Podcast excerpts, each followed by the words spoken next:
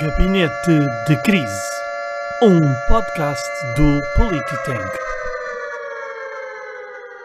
Olá, seja bem-vindo a mais um episódio do Gabinete de Crise, um podcast do Politank, um think tank de política nacional e internacional. Pois é, e hoje cá estou eu, Cláudio Fonseca, na companhia das duas senhoras, eh, Ana Cláudia Breda e Carlota Pinhatela Garcia, Minhas senhoras, boa noite, obrigado mesmo mais por estarem aqui. Uh, desta vez, Emanuel e, e Vasco deram à sola, portanto não estão cá, o que vai ser bom não ter o Emanuel a dizer Olá, claro. Apesar de ele não estar cá, uh, faço aqui a, a minha homenagem ao, ao Emanuel. E hoje era o dia que eu podia falar da francofonia sem, sem haver contraponto, por assim dizer. A Carlota já está a fechar, já está a revirar os olhos. Uh, mas não, não vou, não vou falar da francofonia, pelo menos não estou a ver que assim seja justificado, porque já vamos falar da tábua das matérias, que vai começar com Afeganistão, como não podia deixar de ser. Reparem que em dois episódios, em duas semanas, a situação do Afeganistão mudou drasticamente. Em que começámos apenas por falar de há duas semanas atrás, em que os, um, os talibãs tinham conquistado mais três capitais de província, Uh, falámos do porquê que isto estava a acontecer, porque o, o Biden uh, estava a querer fazer esta parte toda folclórica do 11 de setembro. Uh, na semana seguinte, o, o, Afeganistão cai nas mãos do, dos talibãs e nesta semana tivemos a cultura do riso, a cultura do sorriso, em que uh, portanto, o, os talibãs estão, parecem todos friendly, mas a questão é que as coisas já mudaram muito e a sociedade parece que acordou um bocadinho para isso, mas não toda. Já iremos lá. Consequentemente, esta questão do Afeganistão. Obviamente que os republicanos estão em transe neste momento nos Estados Unidos da América, portanto, ninguém contém aquela malta que uh, passa um dia e noite a publicar, a postar, a comentar, a partilhar uh, tudo quando possam atirar contra Joe Biden. E, portanto, essa é uh, justamente a segunda matéria que vamos falar. Portanto, o parte do Afeganistão irei falar no início e a Ana falará deste segundo tema. E, como não poderia deixar de ser, a nossa querida, muito estimada e minha colega de coligação, Carlota, líder do Partido dos Barbecues, Churrascos e Afins, vai falar sobre uh, a alimentação, portanto, as, as alterações da alimentação que vamos ter nas escolas no que toca aos bares. Portanto, assim é. Tanto reparem que a Carlota, que nos habituou um, a statements de, de brilatas de cerveja, um, saudou-nos aqui com um copo de água, não é? Portanto, azul, é? para portanto, simbolizar que é importante hidratar, mas hidratar bem. Portanto, até a própria líder, se calhar, deste grande partido, eh, está hum, a reverter os seus próprios ideais. Tanto isto dá as voltas, o que o PAN faz uma pessoa. Carlota. Eu tenho sempre este copo. Eu tenho sempre este copo. Eu vi cerveja uma vez, sabe? Tenho sempre este copo. Pois, é assim, tu tens dado de crescer, que é bebeste cerveja, bebeste leite, agora é água. eu tenho sempre esta água. Posso só fazer um, claro. um update da situação autárquica na, na minha bela autarquia? Ou eras Valley? Ou eras Valley. Bem, eu, eu na semana passada ao candidato do PSD. E hoje, eis que eu vejo o primeiro cartaz, primeiro para mim, uh, desta campanha do nosso supremo líder do Oeiras Valley, Sr. Isaltino Moraes, e o cartaz era incrível. Era de uma originalidade maravilhosa e de uma ironia ainda melhor, que dizia, então dizia o seguinte: Isaltino é inovar.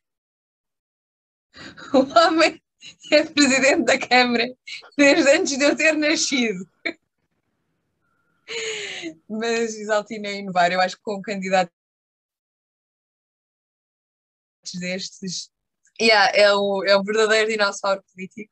Uh, entre ele e o, e o Zé Vidão, não sei qual dos dois será mais dinossauro. E, e pronto, é este o update que eu tenho. Vou-vos mantendo atualizados, não se preocupem, que eu vou manter-vos atualizados com a situação autárquica aqui em Terras de Isaltino. Terras de Isaltino, isto parece quase marca de um vinho, não é? Opa, terras do Xisto, as terras de xisto, não é? Portanto, enfim, Carlota, tu saberás, não encolhas os ombros, quer dizer, tu tens a obrigação política e ideológica de saber isso mais do que eu. Isso sou lá caro, isso sou lá caro. Ah, É, mas isso que tu acabaste de dizer, sou lá caro. Há uma relação qualidade-preço que tem, tem que ser atingida. Ok, portanto, sem dúvida que tu és a que, a que está mais, mais bem enquadrada para isso. Ana, tens algum statement ou alguma condição inicial que queiras fazer? Não. Não, por acaso, não. Só dizer boa noite a toda a gente. Boa noite. E se as pessoas tiverem isto a, ver, a verem isto às 7 da manhã? Já não Para pode mim ser é boa noite? neste momento. É boa noite sempre, porque é boa noite de acordo com, com a hora que nós estamos a gravar isto. Lá está, é aquela coisa, eh, eu não quero ser francófono eh, tipo a torta e direito, mas por isso é que os franceses simplificam tudo e dizem bonjour, tipo desde de manhã até irem basicamente deitar, só ali há um, uma, duas horas em que se diz bonsoir eh, e depois o boa noite que é mesmo para ir dormir. Mas pronto. como veem, nada disto é programado, nada disto é feito e surge. Não tenho culpa. Eh, bom, vamos então avançar com isto. Afeganistão. Ah, bem, eu, eu vou ler aqui um, um statement eh, que eu acho que é assim um statement bastante poderoso ah, e bastante válido. Portanto, acho que sim, acho que fará todo o sentido. Só aqui um pequeno compasso de espera para, hum, para encontrá-lo, hum, em que dizemos o seguinte: não se consegue e ainda bem, assumir a humanidade à partilha dos nossos valores, mesmo que se trate de direitos humanos. Existe quem não queira viver nesse crivo e quem não se reveja nele. Qual a nossa legitimidade para impor os nossos valores ou mesmo uma democracia? A resposta não é simples. Quem escreveu isto?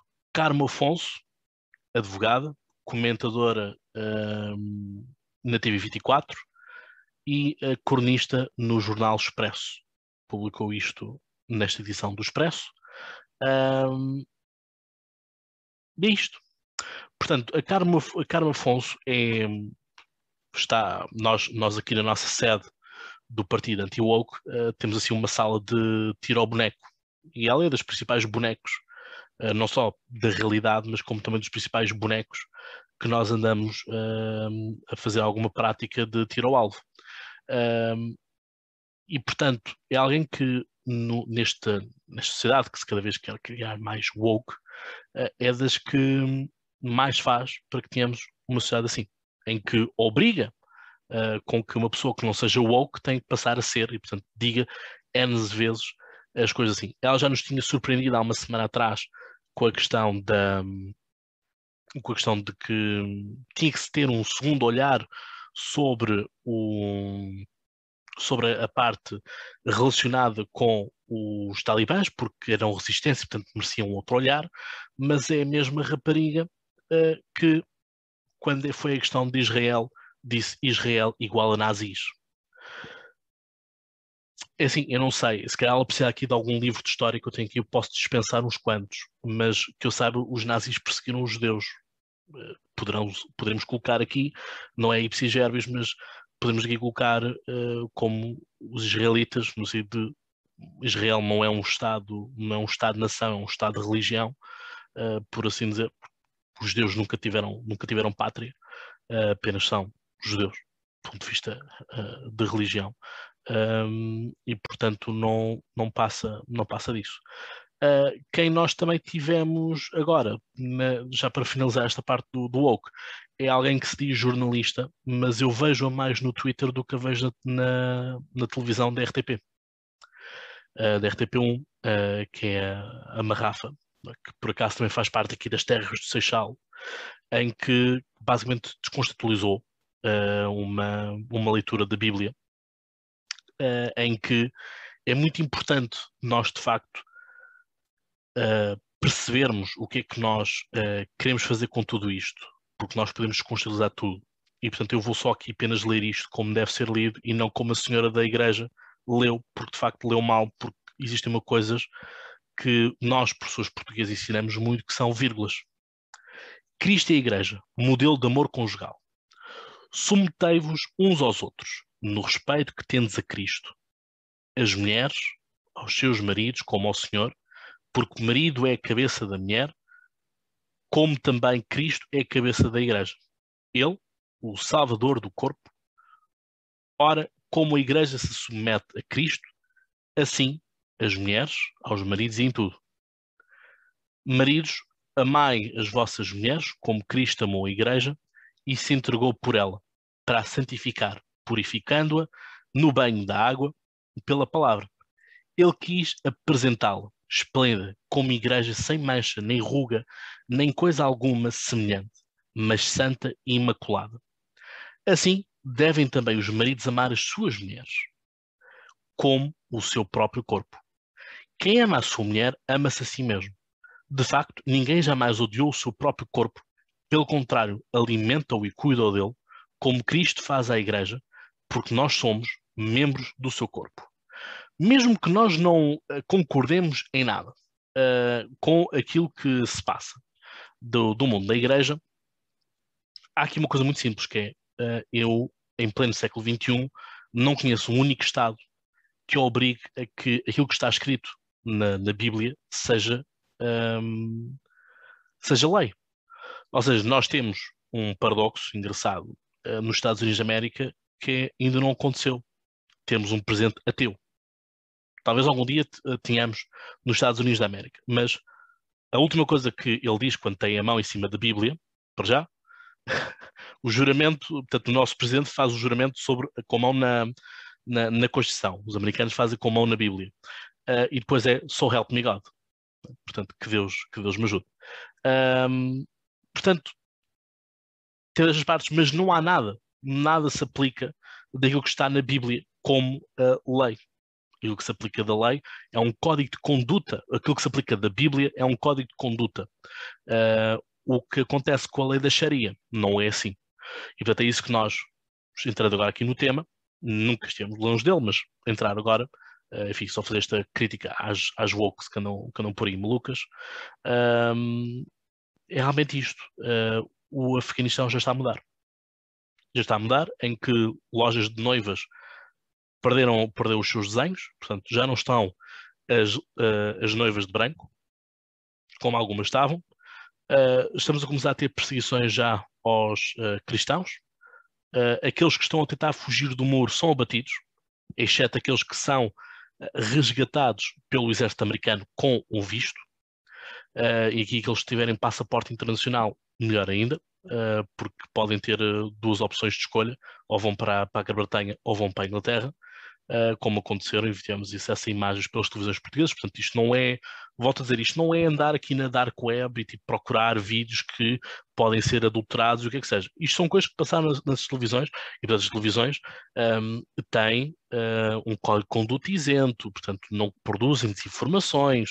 Uh, portanto, por isso é que nós, enfim, tivemos que criar o Ministério da Verdade uh, para irmos fazendo algum trabalho de retificação daquilo que está a acontecer.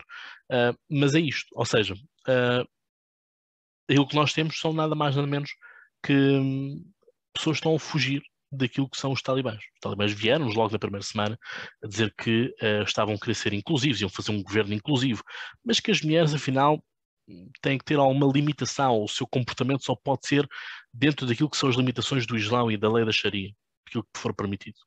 Ora, nós sabemos que uh, o Islão coloca as mulheres num patamar muito mais abaixo daquilo que nós acabamos de ler deste, deste uh, versículo da, da Bíblia. É? Portanto, só faltava estar aqui o Padre Remédios uh, para, um, para, o, para o recitar. E portanto é isto. Ou seja, temos um, um Afeganistão que está em, em, em conversas com, com a China. Uh, vão seguir-se nesta semana rondas de, de, de rondas diplomáticas. Uh, o Biden também está a fazer um esforço no que toca a, ao resgate de americanos, e portanto estão a ser trazidos aos 60 e tal mil uh, por dia uh, do, do Afeganistão. Uh, e aqueles que forem afegãos, mas estiveram a trabalhar com os americanos, podem vir também. Portanto, nem todos os afegãos podem vir, mas alguns podem vir. tivemos a ONU a fazer aquele papel clássico que é nós estamos muito concentrados naquilo que está a acontecer. Nós temos muita, uh, muita pena daquilo que está a acontecer, mas vamos estar vigilantes. Vamos estar vigilantes agora que a porta foi escancarada. Mas enquanto estavam a bater e a arrombar a porta, ninguém viu nada. A porta devia fazer pouco barulho, certamente. E agora é que apareceu a Malala. Há uns anos atrás andávamos todos com a Malala, andávamos todos a comprar os livros, toda a gente queria buscar a Malala e trazer a Malala para o país. Eh, enfim, há assim uma loucura tipo Greta Thunberg. A Malala, durante um ano, era a líder espiritual de toda a gente, era o código de conduta. E durante este tempo, este tempo todo esquecemos da Malala, lembrámos depois, quando é o Nobel da Paz, porque ela esteve a fazer um trabalho com, com um médico uh, congolês por causa de, de, das meninas que eram uh, que eram mutiladas, é? Portanto, os seus órgãos sexuais eram mutilados, uh, e, portanto, e o, e o, médico congolês recebeu, recebeu inclusive esse Prémio Nobel da Paz em 2018, se não estou enganado, ou 2019, algo assim do género. E portanto aí falou-se outra vez da Malala, porque a Malala fez uma cooperação, e depois nunca mais falámos da Malala. Uh, eu também pergunto onde é que está agora a Greta Thunberg. As alterações climáticas já desapareceram, tipo, já está tudo bem, é isso. Já, já não é preciso fazer greve, greve do clima uh, porque se calhar já se, é, já se é conhecido o suficiente para se dar uh, a ter dividendos de livros publicados, palestras dadas, de talk shows dados e tudo mais. Um pouco como a líder do Black Lives Matter, que também renunciou ao, ao, ao, movimento, porque agora vai dedicar-se unicamente a, a, dar palestras e a vender livros e a fazer manutenção das quatro mansões que entretanto comprou, porque aquilo passou a ter dinheiro para dar, não é? Portanto, é, é assim um bocadinho estranho como estes ativistas uh, contra o capital depois vivem bem do capital. É? Portanto, é isto. Vamos esperar para ver o que é que esta semana nos traz do ponto de vista de relações diplomáticas. Uh, é isto. Portanto, não sei, uh, Carlota ou Ana, quem quer começar? Se alguém quer dizer alguma coisa, Carlota. Bem, uh, isto realmente foi uma semana em que só me apeteceu bater em muita gente, uh, nas pessoas, principalmente as pessoas que se dizem feministas, uh, mas que depois é, é, o que tu dizes. Em relação a, ao, ao versículo. Vou dizer uma coisa, este, Carlota, uh, ainda bem que és, que és uma mulher que diz isso, porque se fosse eu. Mas há Emanuel, muitas mulheres que dizem isto. Sim, mas a questão é que se fosse eu, o Vasco ou o Emanuel, éramos logo machistas para cima. É. E isso preocupa-te? A mim? Sim. Não, mas uh, era menos um problema que eu tinha para, para, para me preocupar. Sim, uh, eu acho que também é importante lembrar que quando estamos a falar desta questão do Afeganistão, não é só as mulheres, mas obviamente que as mulheres é, é, é o problema mais gritante. Um, e, e, há muita gente que parece que. Eu acho, eu acho que as pessoas andam um bocado por, por aquilo que é edgy, entre aspas, e agora vou, vou dizer o contrário do que toda a gente está a dizer só, só para ser a pessoa que disse, disse uma coisa diferente. Um, malta, as pessoas estão desesperadas para sair do seu país de origem. Eu, eu quero acreditar, não quero acreditar, não é? mas eu, eu acho que as pessoas não, não, não dão os seus bebés a desconhecidos para os levarem embora se não for um desespero estar naquele país. E as pessoas que acham que não é assim tão mau, fretem um avião, juntem-se todos e vão para lá. Porque depois o avião pode voltar cheio com as pessoas que querem vir embora. Isto é, isto é, como um bocado, é um bocado como em tudo, e, e, e já, já é um meme, e, e, vejo muita gente a gozar com isso, que a direita uh, diz sempre, dá sempre os mesmos argumentos. Por exemplo, uh, com a Venezuela, com Cuba, a migração só vai num sentido não vejo ninguém a querer ir para lá se não for para passar férias e apanhar sol. E para o Afeganistão nem para isso. Uh, e para as feministas, que eu agora vou começar a recomendar livros a toda a hora. É feito dizer livros. Uh, para as feministas que ainda não perceberam, tenho aqui dois livros para elas. Persepolis, da Mariana Satrapi, já tinha posto no meu Instagram. Isto passa-se no Irão, logo a seguir à Revolução Cultural. Ou seja, quando uh, o país passou de ser um país como nós que é normal na nossa concepção, para uh, estar sob extremismo islâmico e leixaria. E para lerem o que é que acontece. E outro, que é, a capa é pirosa, mas não liga. A Vida Secreta das Princesas Árabes. Uh, é a história, são várias histórias, uma é de uma mulher uh, e, depois, e depois continua para as histórias das filhas dela uh, e passa-se na Arábia Saudita, onde também vigora a leixaria. Leitura levezinha de verão, só para verem como é que é. Uh, e depois venham-me dizer que não podemos impor os nossos ideais aos outros. Quer dizer, essa, essa declaração, já não sei quem foi essa pessoa, quem é a pessoa, a primeira. Carmo Afonso.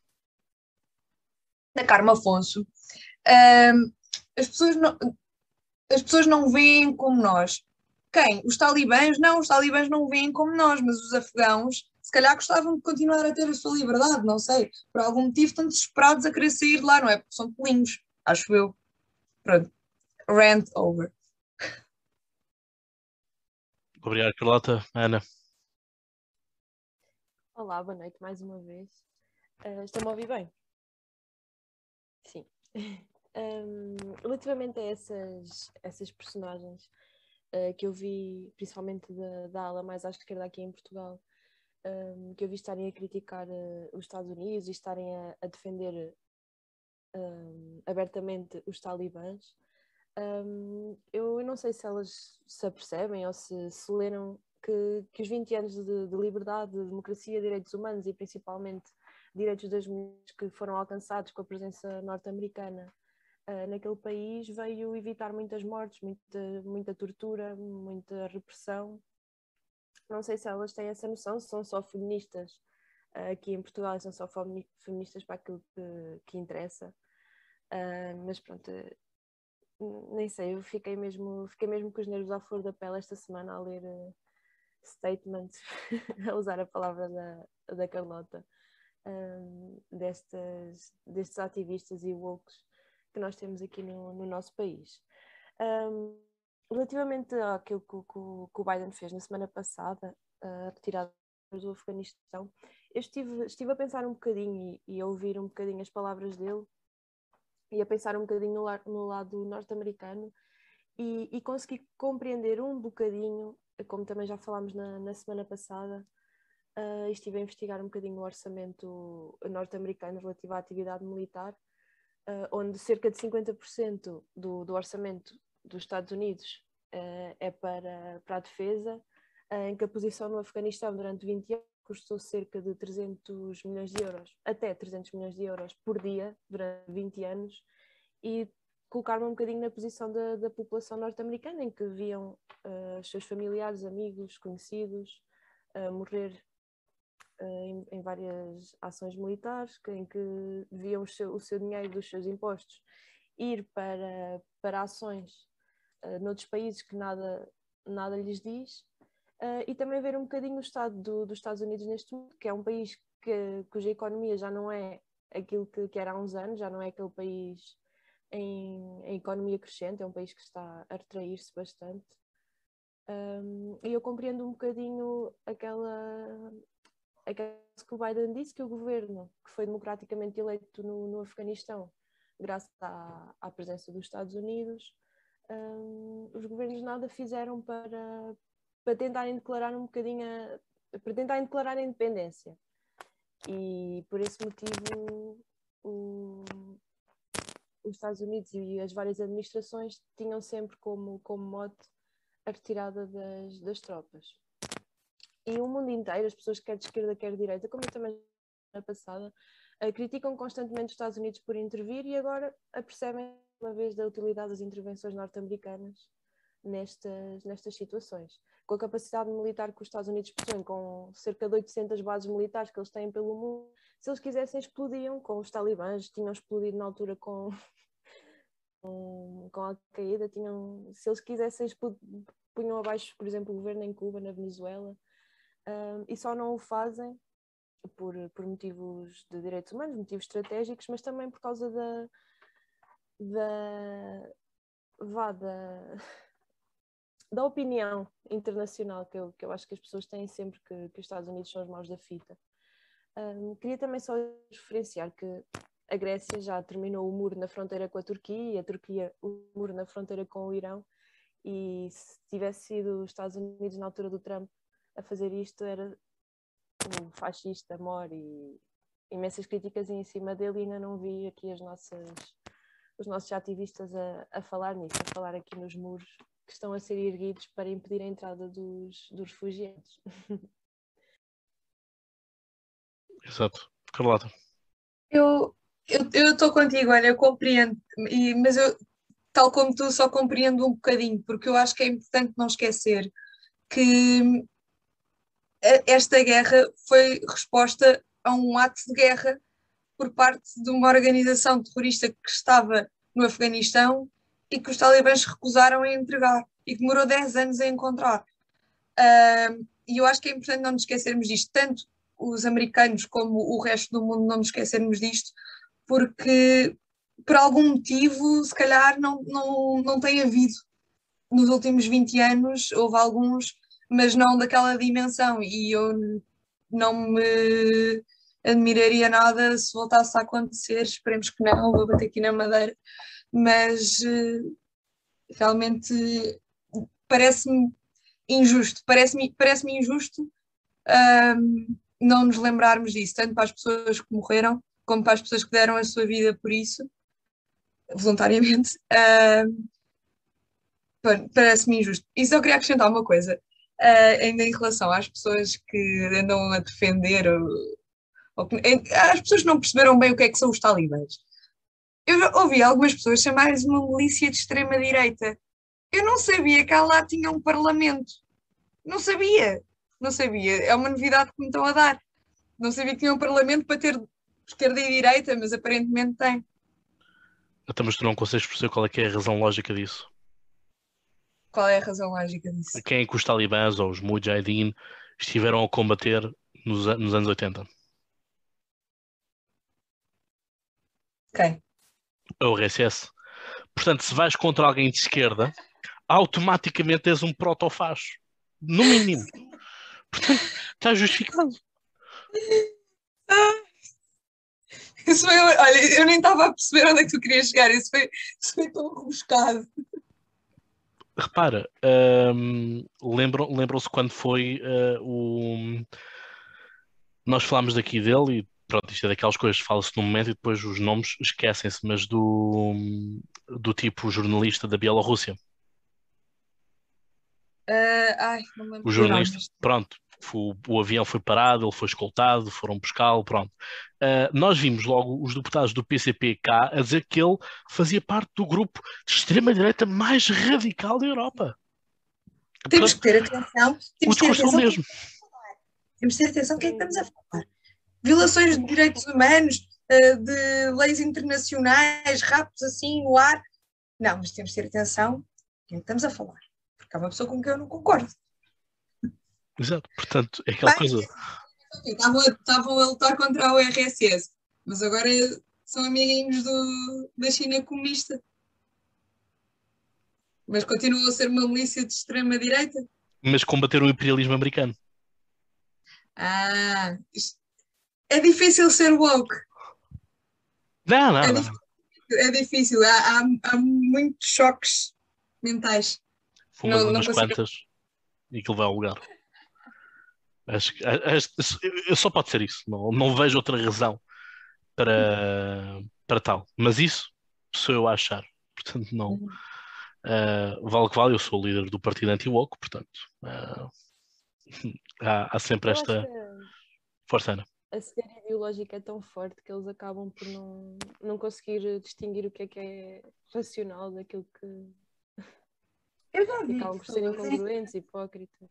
Diz. Eu já vi pessoas a.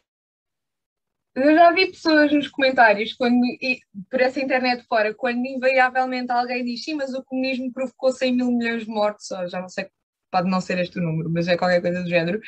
Uh, e depois uh, vem uma pessoa do outro lado e diz: ai lá vem vocês com a conversa dos 100 mil milhões de mortos, mas esta falta de empatia eu, eu não consigo compreender, é mesmo pelo que tu estás a dizer, pela ideologia tão forte nem conseguem, nem conseguem ver uma coisa tão simples quanto esta. Inacreditável. Sim, é isso. Na, quando foi a altura da, da morte do hotel, uh, estavam-se a falar de, de, um bebê de 4 meses que ele, que ele tinha morto e eu vi pessoas no Twitter a dizer o que é que é um bebê de 4 meses que ele matou à frente das, das mortes capitalismo provocou e tem provocado ao longo do tempo. Enfim. Se fosse o filho do Álvaro Cunhal, talvez era diferente. A questão é um pouco esta, não é? Depende, depende de que lentes é que tu pões para, para ler, não é? Portanto, eu e a Ana Assim, usamos óculos. E eu também. Pronto, não são muitas vezes visíveis, mas, mas pronto. hum, estamos aqui. E o Emanuel também, portanto, então o Vasco será o único que, que se livra disto, portanto, é tudo uma camada de caixa de óculos que, que andam para aqui. Ah, mas é isto, portanto, é mesmo uma cegueira ideológica e, portanto, não, não há muito mais a fazer. Enquanto isto, o povo está a banhos também, portanto, hum, é assim. Obviamente que isto teve repercussões nos Estados Unidos da América e, portanto, se antes os republicanos já queriam eh, fazer o impeachment ao Biden desde o primeiro dia em que ele tomou posse, porque diziam que as eleições não, as eleições não, não, eram, não eram válidas, eh, desde impeachment por causa do, do controle dos mandatories em relação à vacinação e também ao uso de máscara, então agora cresceu eh, mais esta onda de fazer impeachment ao, ao Biden por causa da situação do, do Afeganistão. Quem nos vai falar disso? Então, a Ana. Sim, como, como tu disseste, eh, agora já surgiu mais uma nova tentativa de, de impeachment ao, ao Joe Biden. Ahm, primeiro pela parte da, da retirada das tropas do Afeganistão, considerada caótica e num timing eh, não, não muito, muito apropriado, por causa da imigração ilegal que tem passado através da fronteira dos Estados Unidos com o México, por causa da- das pessoas que continuam, dos, dos imigrantes ilegais que continuam nas, nas gaiolas, vá, nas, não é gaiolas que eu quero dizer, nas. É gaiolas. Celas. Elas, Sim, celas. Pronto, tu, tu como és líder do- dos, dos animais, do Partido dos Animais em em Liberdade, é essa a razão. Sim, sim. Pronto, devido a- aos problemas na, na imigração e da fronteira, quantidade de imigrantes que, que têm entrado, o Biden, o Biden e a, a Kamala, que, que é responsável por essa, por essa parte, não têm tomado o, o controle ne- necessário. E também por causa este, este impeachment já vem de trás, por causa do, do filho dele ah, estar a, a- a ser vice-presidente hum, de um departamento qualquer ou de uma empresa qualquer, por acaso esta aqui não, não tenho bem a certeza. Mas pronto, várias razões que, que os republicanos juntaram, a Marjorie, ah, que juntou para, hum, para lançar aqui mais um impeachment ao Biden, que como nós está- estávamos a falar em privado, eu não sei se, se passará na Câmara dos, dos Representantes, não sei se chegará a ir para a frente, hum, mas, mas vamos ver eh, no que é que isto vai dar. Já o primeiro impeachment que, que foi feito ao Biden foi, foi também esta senhora, ah, deixa-me ver, a Marjorie Taylor Greene. E pronto, vamos ver no que é que. Sim, Eu quero, eu quero passar aqui um, um excerto eh, em relação àquilo que tu disseste do- dos migrantes, que, que eu acho que, acho que é muito oportuno. do not come. Do not come. I'm gonna come. fascista. Pronto, depois temos esta parte do Trump, esta, parte não era suposto, Ahm, Sim. mas pronto, mas foi, foi o que eu consegui arranjar. Ah, mas pronto, o que importa é esta parte da Kamala Harris a dizer que ahm, não vem. A Kamala Harris, que era super inclusiva, su- inclusiva, criticava o Trump na política de imigração, criticou tudo e mais alguma coisa e, e agora está-se a revelar. A revelar. Houve alguém que uh, batia tanto no homem cis branco. Alguém que em debates chegou a chamar ao, ao Biden de racista. E depois aceita ser VP. E quem é que se lembra quando acus- houve uma mulher que acusou o Biden de ter, eh, ter abusado sexualmente dela e a Kamala Harris disse que acreditava? Alguém se lembra disso? Essa por acaso confesso não sabia. Ah, mas, mas eu lembro. Eu lembro. Obrigado, colega de, de coligação. Uh, é isto, uh, Ana? Eh, Sim, sim, sim, sim. Mas também, só acrescentar, também me lembro dela, dela criticar imenso o, o Pence, o vice-presidente da, da administração Trump, Uh, também por causa da, da, política migratória e pronto. É só para, para referir isso. hipocrisia. Bem, isto está a ser um roast aos wokes que isto não, não sei se aguento. Carlota, algo a acrescentar? Ah, mas não te preocupes que agora vou fazer um aos não wokes também, porque assim, os republicanos, quando passava todo, quando os democratas faziam birrinha e os wokes faziam birrinha com o Trump, era ai, mas temos que unir o país e estão a destruir o país e blá blá blá. E agora fazem eles birrinha. Eu acho que não se pode fazer impeachment por ser um mau presidente, acho eu. Acho que é preciso haver coisas legais e alguém, vocês vão saber melhor do que eu, que são mais versados nesses assuntos. Mas eu tinha a impressão que quando se elege o presidente, a não ser que ele cometa alguma ilegalidade, vai lá ficar até ao fim do mandato. Paciência, chorem. Uh, o que é que querem fazer mais? Uh, de resto, não, não tenho grandes comentários acerca disto. Façam a birrinha que quiserem, eu acho que isto não vai dar em nada.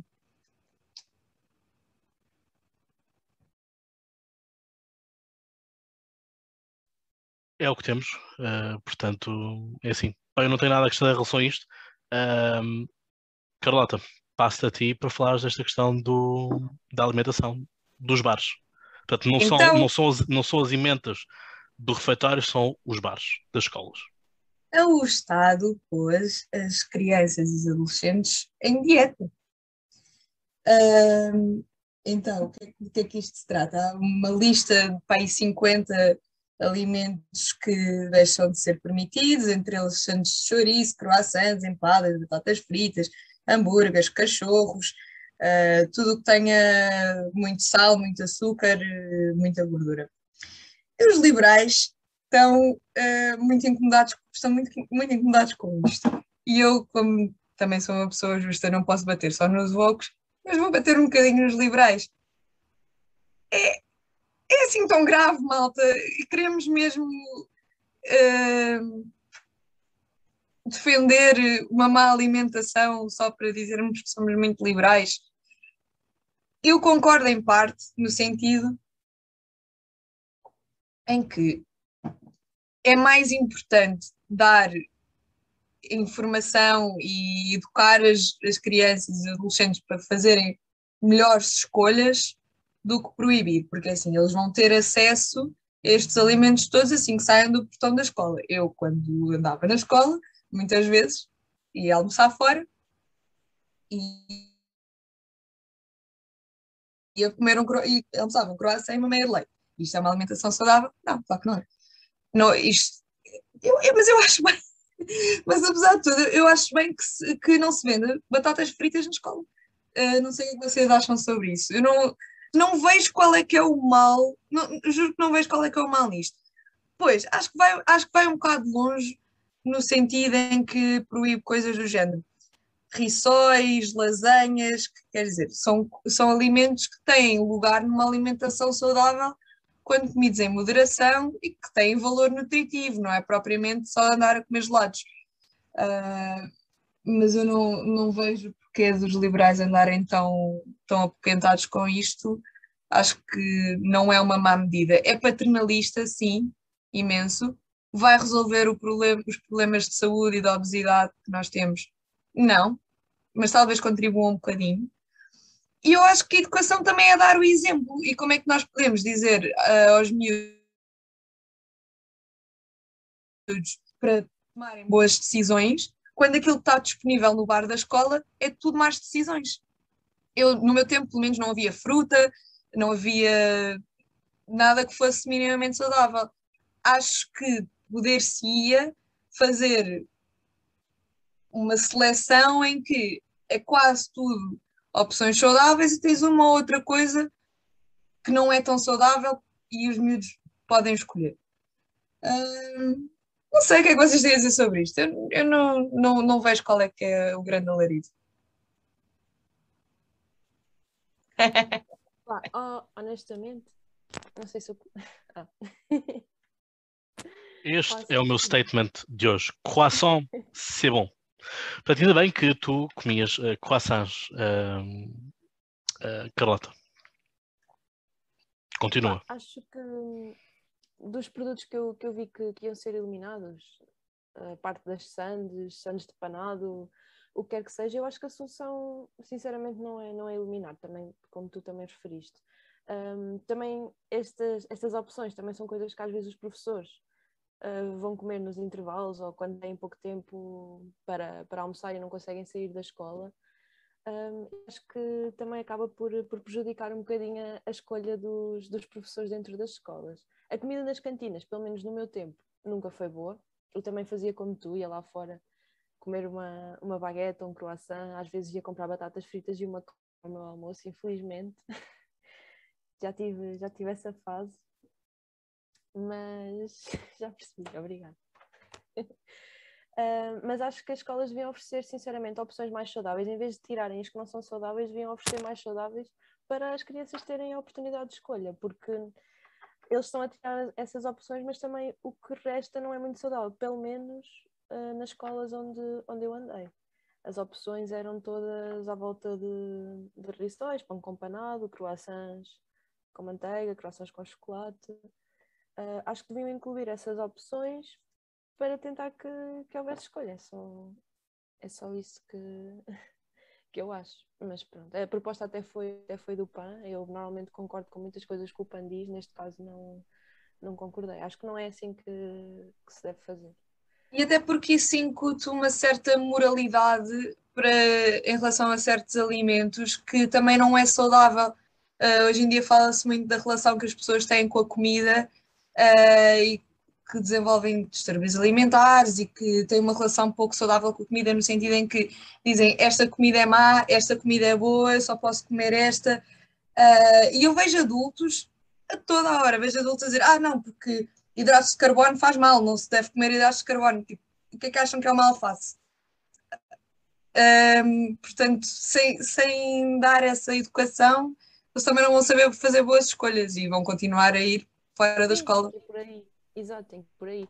Aqui quem, quem vai ganhar são os mini mercados, os cafés e pastelarias fora da escola, portanto é o setor privado, mais uma vez o Estado, estou a brincar, o Estado nunca beneficia quase o setor privado, mas aqui foi uma medida que por acaso vem dinamizar um bocadinho a nossa, a nossa economia local. Bem, eu aqui hum, tenho, que, tenho que ser chamado à coação, porque estamos a falar de escola, e portanto eu enquanto professor hum, enfim, obviamente fui aluno, todos nós aqui fomos alunos uh, e, e, pronto, aqui também tenho que dar uma, uma pontada em relação ao professor. Há aqui uma questão também importante porque uh, foi proibido, há uma lei qualquer que faz com que no raio de não sei quantos metros não possam ser construídos depois desta lei um, locais com venda de, de, produtos não saudáveis. Enfim, há uma coisa qualquer assim do género que eu já não me recordo, não, também não tive tempo de, de, ir a verificar, mas sei que foi criado algo assim do género. Ora, eu, sendo aqui um orgulhoso seixalense e de Corroios, a minha escola secundária é paredes meias com McDonald's de Corroios. Ou seja, o pessoal estava a dar voltas ao campo e educação física e do outro lado do gradimento estavam a ser fritadas, a ser fritas as batatas fritas. Portanto, a vontade de, depois de educação física, portanto, calorias queimadas, uh, ir ingerir ali umas quantas uh, coisas, calorias frescas ou quentes, uh, não, parecia, não parecia ser má ideia. Ora, a questão aqui é, temos muitas, temos muitas complexidades nesta questão, que é, o que é que vamos fazer às máquinas de vending, por exemplo? Que aquilo que vendem são chocolates. Sim, Carlota? Essas máquinas, o que vai acontecer é, se, não, se o contrato não obrigar a uma indenização, essas máquinas vão sair. Se, tiver que, se a empresa tiver que ser indenizada, essas máquinas vão ficar até ao final do contrato. Pronto, portanto, dás dinheiro e podes continuar a ter uh, porcarias na escola. Basicamente é isso. Para cumprir o contrato. Não, não é dar dinheiro. Se o Estado tiver que indenizar indenizar a empresa, não vai indenizá-la, portanto vai deixar de terminar o contrato. Hum. Pronto. Uh, a questão aqui é: temos estações de, de, comboios que têm máquinas de vending e que muitas delas são, são caminho por onde algumas crianças têm que passar. Uh, mas vemos as coisas mesmo. uh, eu por acaso tive sempre boa experiência de cantina, uh, devo dizer, tanto no, na minha escola primária como na minha escola básica e na secundária. Uh, portanto, nunca tive, nunca tive isso. Sei que depois a minha irmã já teve problemas uh, no que toca à parte da qualidade, da variedade da emenda, porque eu sempre acompanhei muito perto a minha irmã, a minha irmã e portanto via que um, aquilo que eu, por exemplo, cheguei a ter a opção de escolher carne, peixe ou dieta, ou seja, comprar as senhas para a semana toda, um, isso era. Agora, nós também temos que ter aqui uma noção, que é realmente é quase impossível um pai, uma mãe, uma família, conseguirem fornecer uma refeição completa por 1,35€, que era aquilo que eu pagava nas minhas refeições. Estamos a falar isto, portanto, quarto ano 2004, quinto ano 2005, e portanto é fazerem as contas até 2012 no secundário. Um, pagar 1,35€, pagar 1,45€, uh, conforme iria fazendo a inflação, é quase impossível para um pai conseguir pôr na mesa isso. É muito difícil fazer e ter de sopa, pão, água, um, a refeição e uma fruta ou sobremesa ou conforme for. A questão é que as escolas foram mudando. E a minha escola, que antigamente comprava, pagava a cozinheiras, aquilo que aconteceu é que as cozinheiras começaram a ser dispensadas porque as comidas começaram a ser feitas por empresas de catering, em que basicamente aquilo que acontecia era a empresa punha lá e aquilo uh, as cozinhas apenas tinham que aquecer aquilo, ou fazer uma coisa qualquer, mexer, aquecer, pôr, pôr aquilo a, a cozinhar. Ora, aquilo que nós olhamos depois para isto, antigamente eu lembro-me de haver sempre uma senhora que andava a controlar as emendas das escolas e portanto dava boa pontuação, má pontuação. E lembro de uma vez uh, ser um prato que era uh, coisa tão simples quanto uma, um caldo verde, uh, o, o, prato principal era pescada com, com legumes, batata, cenoura e feijão verde, e a sobremesa tinha mousse de chocolate por causa da mousse de chocolate, o critério passou a ser vermelho. Por causa da mousse de chocolate. Portanto, supostamente era, não, aquela refeição não era uma refeição saudável porque tinha mousse de chocolate. Eu acho que nós andámos muito do 8 para 80. A questão é, com que frequência, pergunto a vocês, é que havia este tipo de sobremesas uh, na semana? Intercalava entre duas vezes ou três vezes. Porque era, era fazer a, a conta de dia sim, dia não, dia sim, dia não, e os fins de semana contavam, e portanto aquilo havia umas coisas. Sim, Carlota? Estás sem som? Acaba, acaba, acaba. Eu quero só acrescentar depois. Ok, ok. Pronto, como, como vi o teu, o teu braço. Já estava preparado. ok. Um, portanto, temos isto. Depois passamos então a ter estas um, empresas que botam, uh, botam a, a, as coisas e, portanto, está tá disponível uh, para qualquer pessoa. Uh, e a qualidade aí sim baixou, passou tudo a ser racionado porque lá está, vem porções limitadas. Uh, não é como antigamente que, se a cozinheira quisesse, fazia um pouco mais, portanto, rapidamente punha o fogão a trabalhar quase assim de género. Ora, aquilo que depois nós também temos nos bares. Ora, os bares, eu tinha colegas meus que almoçavam no, no bar, efetivamente. Uh, uma pizza, comiam uma baguete, portanto, aquilo que, aquilo que a Carlota e a, e a Ana dizem que comiam fora. Portanto, no meu bar funcionava assim. Uh, a disciplina de formação cívica e, e a questão de, das reuniões dos delegados de turma, aquilo às vezes quando funcionava realmente haviam propostas que eram implementadas. E eu lembro que na altura temos feito propostas para, para se pôr a comida mais saudável, como fruta. A questão é quem é que depois comia a fruta? Uh, eu vou-vos dar um exemplo, e isto é uma coisa que vocês conseguem procurar no Google, uh, vocês encontram uma notícia do JN, uma denúncia que foi feita na, na Faculdade de Letras, em que uma banana custava 1 euro. Ora, nós sabemos que um quilo de banana custa entre 50 cêntimos, se estivermos em promoção, ou 99 cêntimos, 1 quilo.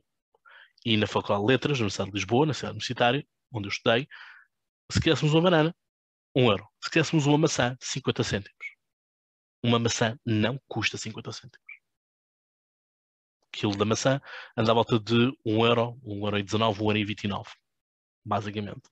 Um, portanto, é isto, ou seja, nós de facto temos que criar bons hábitos alimentares, mas há aqui outro problema, é que é, é, é paradoxal como uh, por vezes é mais fácil uh, comermos porcaria do que comermos bem. economicamente é mais viável comprarmos porcaria do que comprarmos realmente coisas saudáveis. E nós olhamos para isso com o fast food, por exemplo. Nós andamos pelo, pela restauração de um centro comercial, já, já estou a palavra Ana, um, as refeições mais baratas que nós conseguimos ter é um, do, do, Burger King, do, do McDonald's, uh, por oposição a outros que acabam por não, por não ser assim. E temos crise. Carlota. Temos crise, mas eu aposto que é a mesma coisa que a Ana ia dizer, portanto vou deixar a Ana avançar. Não sei se é, eu só ia dizer que, que o preço da, da comida saudável é, é, é mais elevado por causa da, da oferta e da procura. Uh, a procura por esses, por esses alimentos é muito mais reduzida em comparação ao, Burger King, ao McDonald's, Telepizza, Pizza Hut, apesar de, de, já se estar a viralizar um bocadinho mais a, as opções saudáveis e estão a aparecer cada vez mais devido ao aumento da procura. Um, mas eu, eu acho que é, por, que é por causa disso. E é só também dizer que na minha faculdade um, de letras, na Universidade de Coimbra, uma maçã, uma banana eu costumava comprar muitas vezes, porque já, já era vegetariana, normalmente 20 cêntimos, 30, um, uma sopa era 1,20€, portanto eu, eu na universidade conseguia comer mais barato no bar da, da. mais barato, sim, mais barato e saudável no bar da universidade. E na minha escola secundária também tínhamos fruta a 30 cêntimos, 50 cêntimos, que eu, eu lembro-me também de comprar fruta à peça. E também queria só referir que, mesmo em frente à minha escola secundária, temos a Telepisa e, e vários restaurantes que vendem hambúrgueres, cachorros, pizzas, etc. E ao pé daqui de uma escola que, que é ao pé da minha casa, uh, temos também o McDonald's, portanto, era uhum. só para fazer essa referência para concordar com o que tu dizes. Certo, e portanto, hum, tranquilo, tranquilo em relação a isso. A questão é: o problema, maioritariamente, não está na escola. Eh, Carlota, ias dizer alguma coisa? Não, ia, ia só dizer que era, mesmo, era a mesma coisa que eu já sabia. A Ana, como é vegetariana, já sabia ela ia dizer que a comida saudável e muitas vezes a comida vegetariana parece que é mais cara, mas não é. Quer dizer, se comeres feijão, sai-te mais barato do que comeres um hambúrguer.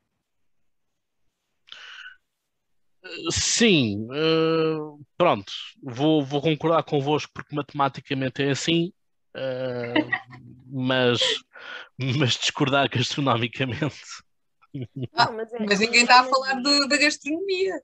Sim, mas com, com o aumento, como eu estava a dizer, imagina, quando eu comecei a ser vegetariana há 6, 7 anos atrás, um, um pacote de leite de soja era um euro e tal.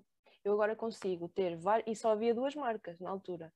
Agora consigo encontrar 15 marcas no supermercado que vendem leite de soja e consigo encontrar 40, 50 cêntimos. Sim, mas leite de soja.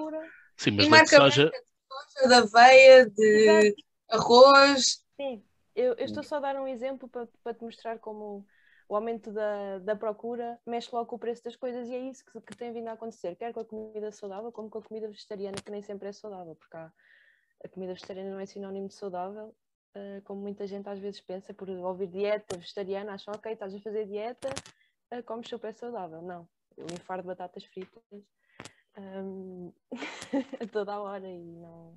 Pois é, é depois é isso e gera-se uma grande ignorância, porque, por exemplo, sopa, sopa é saudável, mas quer dizer, depende do que metes na sopa.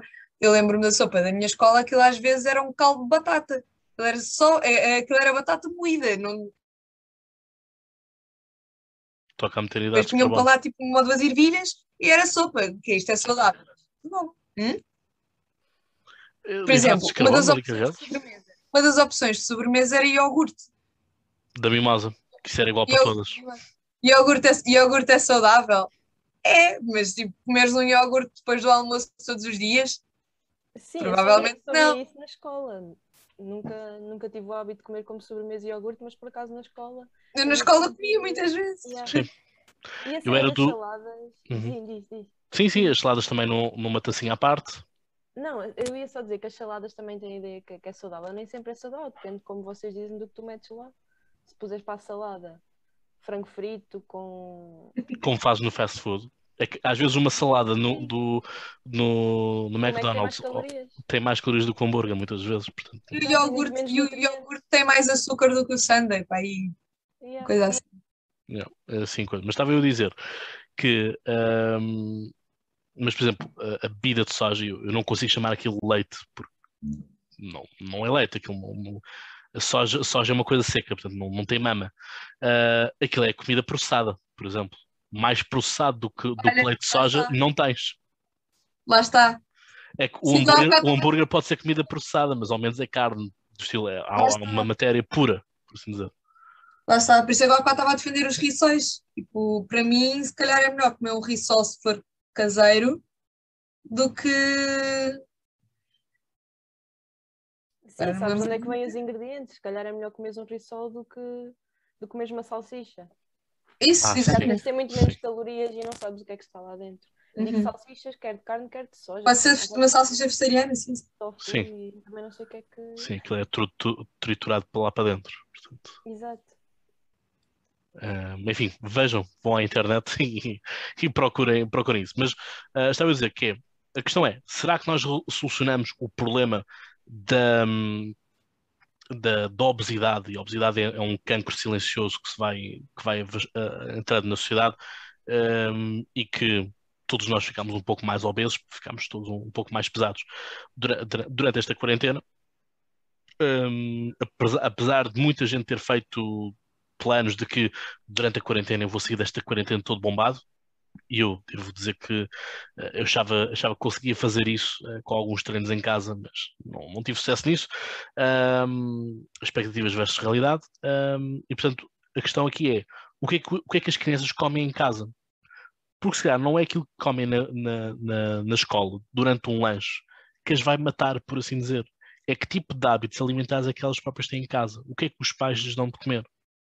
E não me parece que eh, os pais que nós temos agora sejam os mesmos pais que nós tínhamos, no sentido de que nós, esta geração aqui nascida nos anos 90, ainda convive com uma, uma- um tipo de sociedade em que o pai vai trabalhar e a mãe fica em casa a cuidar do lar.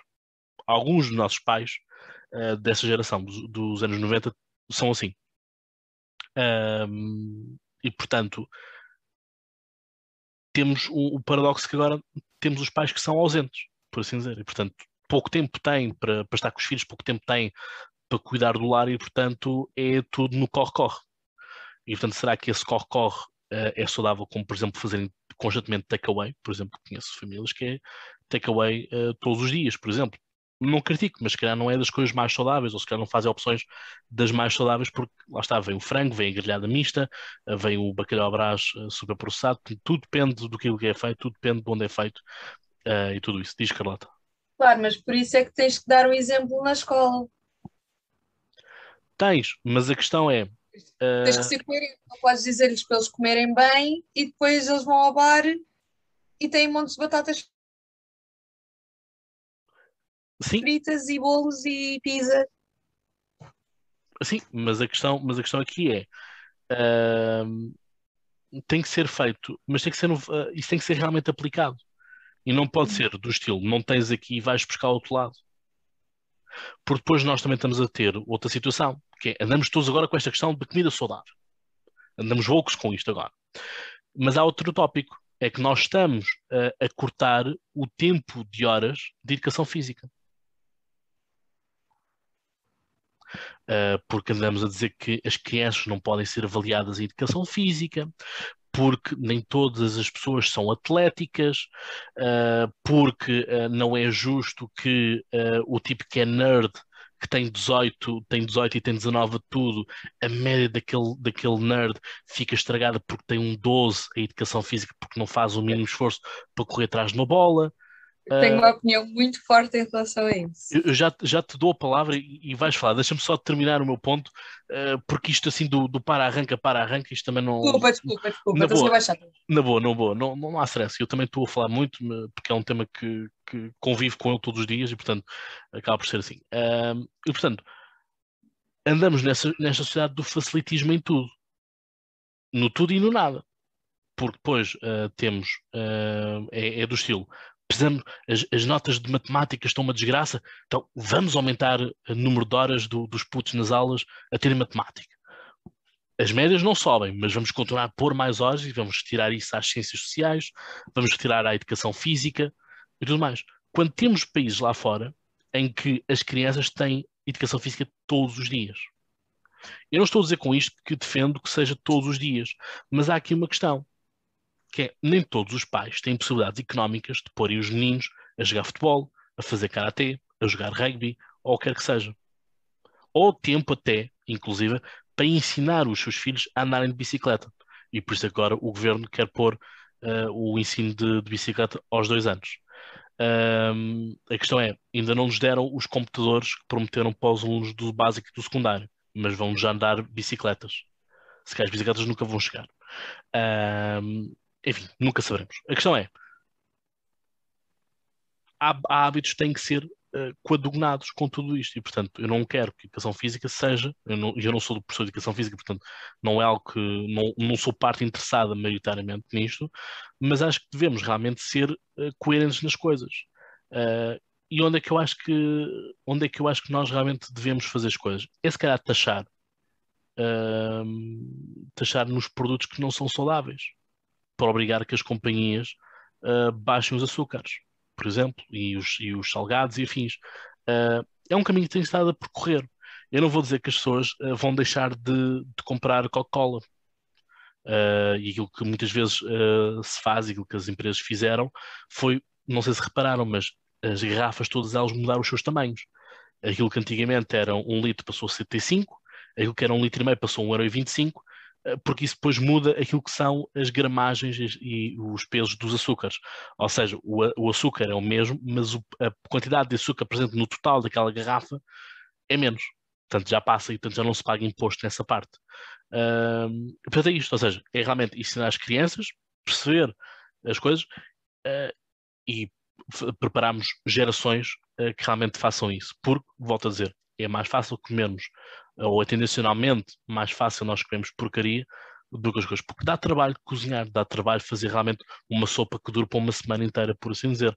Um, é, é, é, complicado estarmos a usar, a usar. É complicado. Para não ti dá pode não trabalho ser. nenhum. Para Uma vocês não sopa- dá. Para, para ti não dá, mas cá para outras pessoas dá. Para outras pessoas que não têm tempo para descansar, ou o que é que seja. Tá, nós não sabemos como é que são, como é que são os dias dias. tempo, o, tempo que demoras, o tempo que demoras a pedir o takeaway, fazias uma sopa. É verdade, mas na cabeça da pessoa não. E também não, e Tá também não quer ter um enfado, porque as fac- de gel depois partem-se. mas factualmente é verdade. Sim, sim, mas é isso. Vá, Carlota, dou-te agora a palavra. Estamos aqui numa tangente, mas assim, em relação à educação física, eu, eu tenho uma opinião muito forte sobre isso. Ah, eu concordo que não se deve ter facilitismo, mas eu acho que a forma como. E é assim, eu vou começar já por dizer que isto é a minha experiência e pode não ser eh, a experiência de muita gente, mas a forma como se avaliava a educação física na minha escola era uma palhaçada. E mais uma vez tinha associado uma componente, e eu não achava justo que a minha nota, que a minha média baixasse por causa da minha nota à educação física. Porque tu em educação física tens todos os desportos. Eu era muito boa à ginástica, era péssima a tudo o que metia bolas. Futebol, basquete, vôlei, tudo. Era péssima a tudo. Ah, os rapazes era o contrário, normalmente. Eu dançava fora da escola, ah, eu sei que muita gente não tem, não tem essa possibilidade financeira, mas eu já dou a solução para isso. Ahm, o que. Agora distraí-me, desculpa. Ah, o, que estava o que eu estava a dizer era a moralidade. A moralidade está associada às coisas, porque eu lembro-me perfeitamente de fazer ah, as avaliações de corrida, de abdominais, de flexões, e de aquilo estava separado entre zona saudável e zona não saudável. Portanto, se não conseguires fazer uma flexão, não estás na zona saudável. Pelo amor de Deus, não, não, não se diz isto às crianças e aos adolescentes. Eu ia para casa a pensar, ah, se calhar não sou saudável, se calhar ah, não sou atlética, se calhar estou gorda, se calhar. e isto, é uma, isto é uma palhaçada. E, e se, ainda, se ainda é feito assim, e se na maior parte das escolas for feito assim, eu concordo que deixe de se fazer. Acho que não, não acho que devia-se fazer de forma diferente, idealmente. Para mim, o mais importante do que ter educação física era as escolas terem várias opções de desporto e os miúdos escolhiam qual é que era o desporto que queriam fazer. E as horas de educação física passavam para esse desporto. Porque assim não havia desculpas, tu é que escolheste. Escolheste aquele em que tu achas que tem jeito. Uh, e toda a gente fazia desporto. E, e, e, até era, e até era bom porque ficas bom naquele desporto. Não, porque aquilo é estar. Eu, eu não percebia isto 12 anos da minha vida, todos os anos, a saltitar. E esta semana é e para a semana é triplo salto. E eu nunca aprendi a fazer nada. Nunca aprendi nada. Eu era boa à ginástica porque andava no balé.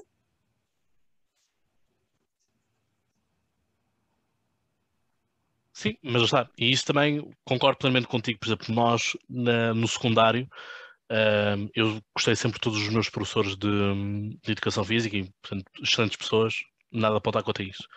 Mas, por exemplo, tínhamos um professor que nós dizíamos que era vôlei a dar com força. Depois é que viemos a saber que ele uh, tinha, tinha jogado vôlei, tinha sido treinador de vôlei também. Os, os, próprios professores acabam por sempre por ter um, um, certo bias daquilo que querem.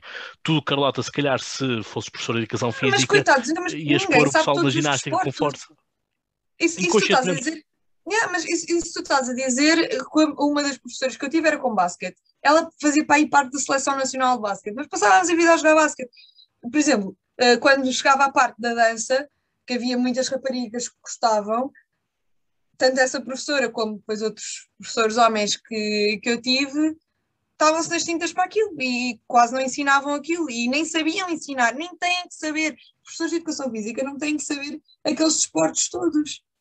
Podem saber um bocadinho. Eu acho que não é útil estar a ensinar um bocadinho de mil desportos. O que é que isso acontece? Muitos, muitos dos miúdos dizem, ah, eu não gosto de educação física, eu não e passam de eu não gosto de educação física para eu não gosto de desporto, eu não gosto de exercício físico. Quando não tem que ser assim. Sim, mas lá está. Mas eles, quando fazem o curso de educação física, são avaliados em todos os esportes. Está bem, mas ninguém é bom a tudo. Certo, certo, mas o próprio curso, mas isto, mas isto são não, tiques que vêm é do próprio curso. Eu sei como é que funciona, mas eh, não acho que isso seja útil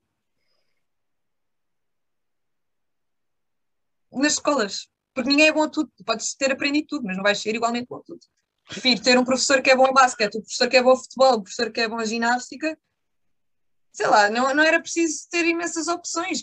E isso depois, isso depois também é giro um, a ver a opção das escolas, não é? Porque aquela escola arranjou estes, sei lá, seis professores que são bons naquelas seis coisas e aquela escola tem aquelas seis opções. E depois entra noutra coisa, uh, que é se houvesse a opção escolas, podias querer ir para aquela escola porque eles são muito bons uh, a vôlei. E tu gostas de vôlei, queres jogar vôlei e queres ir para aquela escola.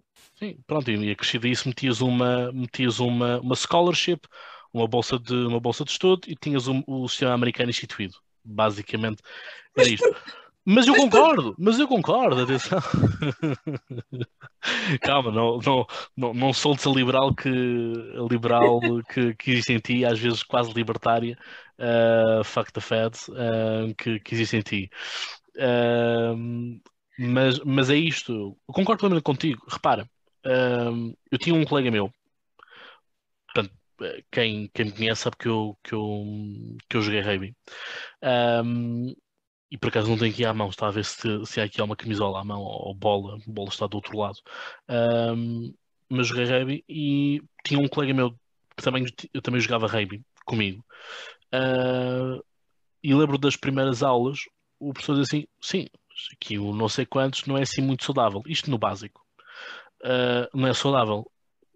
Uh, e eu só dizia: desculpe, professor, mas tanto eu como ele jogamos na seleção nacional de rugby a posição que ele joga, ele tem que ter este corpo.